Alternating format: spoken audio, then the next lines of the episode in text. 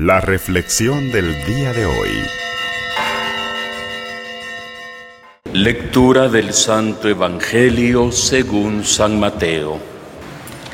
En aquel tiempo Jesús despidió a la multitud y se fue a la casa. Entonces se le acercaron sus discípulos y le dijeron, explícanos la parábola de la cizaña sembrada en el campo. Jesús les contestó, el sembrador de la buena semilla es el Hijo del Hombre, el campo es el mundo, la buena semilla son los ciudadanos del reino, la cizaña son los partidarios del demonio, el enemigo que la siembra es el demonio, el tiempo de la cosecha es el fin del mundo, y los segadores son los ángeles. Y así como recogen la cizaña y la queman en el fuego, así sucederá al fin del mundo. El Hijo del Hombre enviará sus ángeles para que arranquen de su reino a todos los que inducen a otros al pecado y a todos los malvados, y los arrojen en el horno encendido. Ahí será el llanto y la desesperación. Entonces los justos brillarán como el sol en el reino de su Padre. El que tenga oídos, que oiga. Palabra del Señor.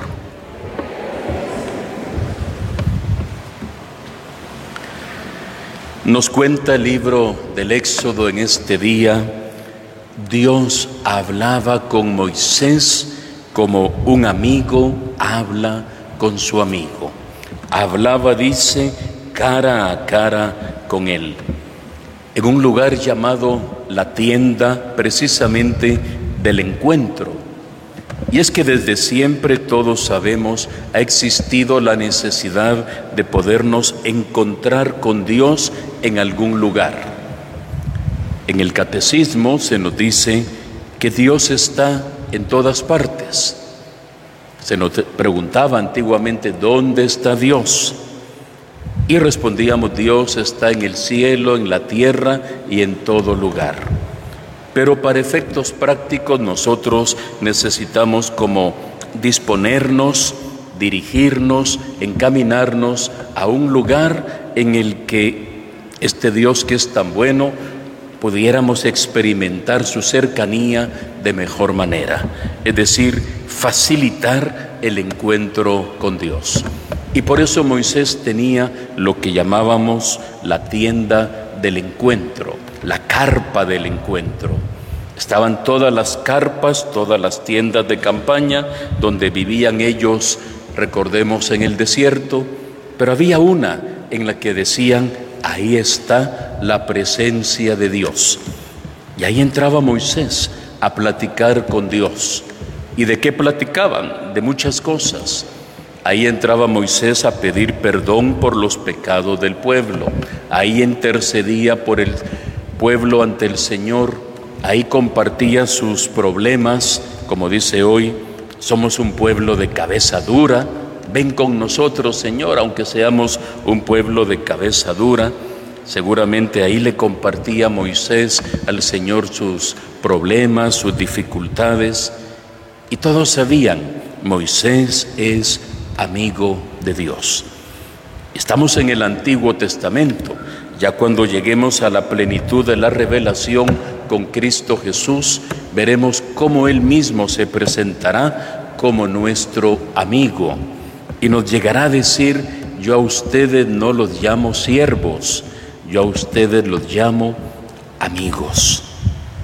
Como hoy los apóstoles como amigos le dicen, Señor, explícanos la parábola de la cizaña sembrada en el campo.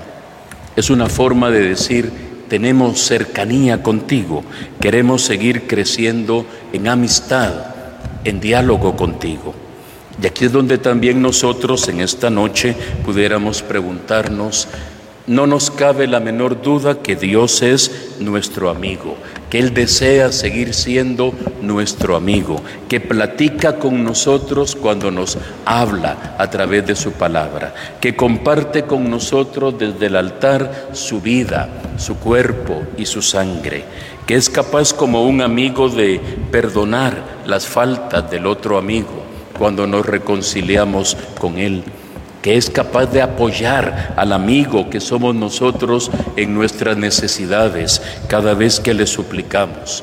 No nos cabe la menor duda, Dios pone todo de su parte para ser amigo de su pueblo, amigo de cada uno de nosotros. Nos toca a nosotros preguntarnos qué tanto nosotros ponemos de nuestra parte para ser amigos de Dios. Es la pregunta con la que valdría la pena terminar la jornada de hoy haciendo nuestro pequeño examen de conciencia y ver qué tanto me preocupo, qué tanto me ilusiono, qué tanto pongo de mi parte por ser amigo de Dios. Que Él nos bendiga, que Él nos ilumine y que esta amistad crezca cada día más en nuestras vidas. Que así sea para todos nosotros.